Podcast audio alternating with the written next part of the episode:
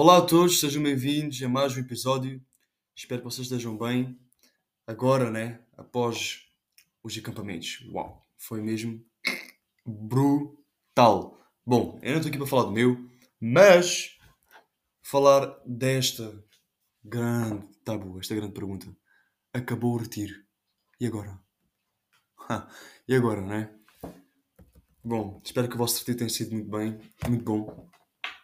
Vamos só voltar um pouco atrás. Uh, muitas igrejas, muita gente fez retiro portanto, nestas datas. Retiro 3, 4, 5 dias para tentar de alguma forma e conseguiram uh, para que nós possamos estar mais juntos de Deus. Como nós tínhamos falado no último episódio, tentar estarmos mais com Deus para que nós possamos ter momentos de profunda reflexão e também diversão com os nossos amigos, né? Foi tão bom. E de alguma forma isto uma uma coisa que é sempre boa. E nós sabemos que muitos, nesse tempo, se calhar muitos são chamados a assumir um novo compromisso com Deus, um novo compromisso de fidelidade, fervor espiritual, para ser e fazer neste mundo, uh, que, como já disse anteriormente, e aliás, como já disse o, o apóstolo João, um mundo que jaz no maligno, um retiro, um, um tempo de retiro onde se calhar foram feitas novas alianças, com Deus, novas alianças são firmadas e a fé de muitos, se calhar, é de uma forma reacendida, digamos assim. Quebrantamentos, lutas espirituais, libertação, conversão e perdão são alguns, digamos assim, dos elementos que acontecem durante o retiro, né? Entretanto, como tudo possui começo e fim, muitos jovens perguntam: o retiro acabou. E agora? Bom, é isso que vamos falar hoje esta integrante, digamos assim, e urgente questão, é, para mim, acho, eu considero como uma questão relevante quanto à própria também organização do, dos retiros. Um, nós sabemos que a Igreja ela deve possuir entre, entre a sua liderança, digamos assim, um, no caso de jovens, o despertamento para, para as ações que tornem a saúde espiritual deste público algo firme e de alguma forma uh, radical, digamos assim. Eu gosto, gosto de se encontrar assim. Por outro lado, o jovem cristão, ao sair destes, destes, destes, destes retiros, uh, com programas, ambientes, man, fabulosos, foi um bom tempo, falo da minha parte, uh, digamos, para o enlevo espiritual, deve também encarar a realidade do lado de fora. Não é?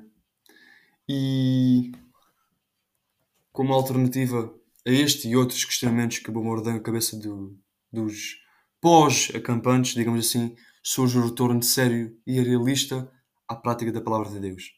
Num primeiro momento, esta alternativa parece ser, digamos assim, pouco interessante a este, a este público que vá, a nós jovens, que possuímos desejos aflorados, diversas incertezas em relação ao futuro, mas na verdade trata-se do único remédio efetivo, digamos assim, que administrado em doses corretas surte os melhores resultados para o exercício da vida cristã nesta fase de desenvolvimento.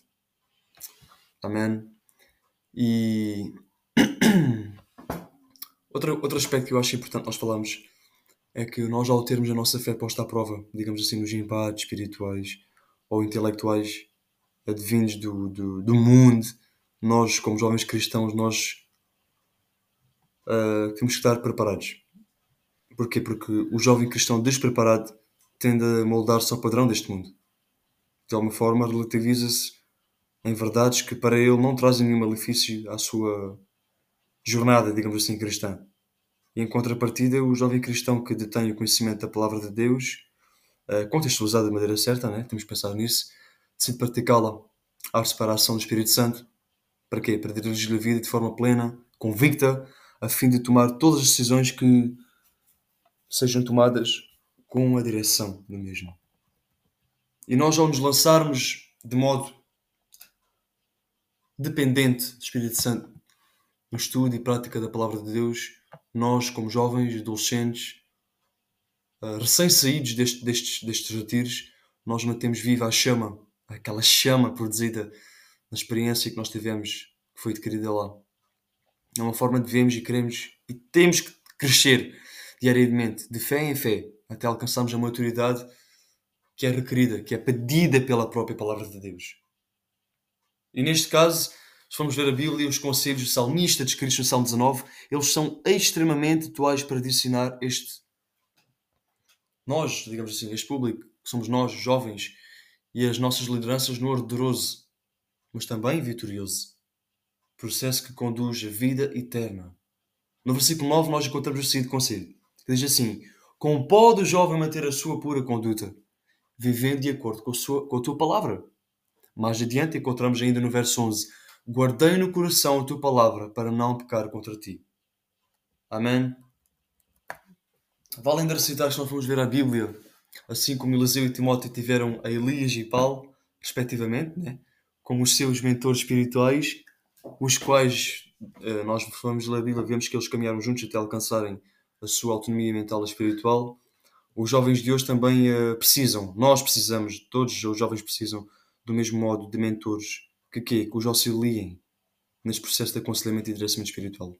Logo, entendemos que estes acampamentos, que estes retiros, não devem tornar-se um fim em nós mesmos, como eventos fervorosos. Porém, isolados na programação anual das igrejas. Mais do que isso, devem ser apenas uma das ações atinentes do projeto dinâmico de amadurecimento de adolescentes, jovens e lideranças, que visa o estilo de vida declarado pelo apóstolo Paulo na carta dele aos Gálatas, onde ele diz: Já estou crucificado com Cristo e vivo não mais eu, mas Cristo vive em mim. Então que Deus possa nos ajudar a nós mantermos a nossa chama acesa, a chama do Espírito. Amém? adquirida de alguma forma em todos os retiros até o dia que ele virá. Porque um dia o Senhor voltará para nos vir buscar. E como é óbvio, estes, estes retiros de alguma forma são bons. São bons porquê? Porque eles parece que voltam a acender algo lá dentro de nós que pode não ter acabado. Um, mas, claro, né? E esta é a minha palavra de hoje para vocês. Amém. Que, que o Senhor realmente possa ter feito algo. E, aliás, hum, vamos pensar algo. Deus, como é óbvio, Ele quer que a gente vá mais fundo, mas para isso nós também temos que querer, não é? Então espero que agora após, após retiro, vocês possam continuar com a chama acesa que estão em. Amém. Amém. Fiquem bem. Próximo episódio, estamos juntos. Para mais uma palavra. Fiquem bem.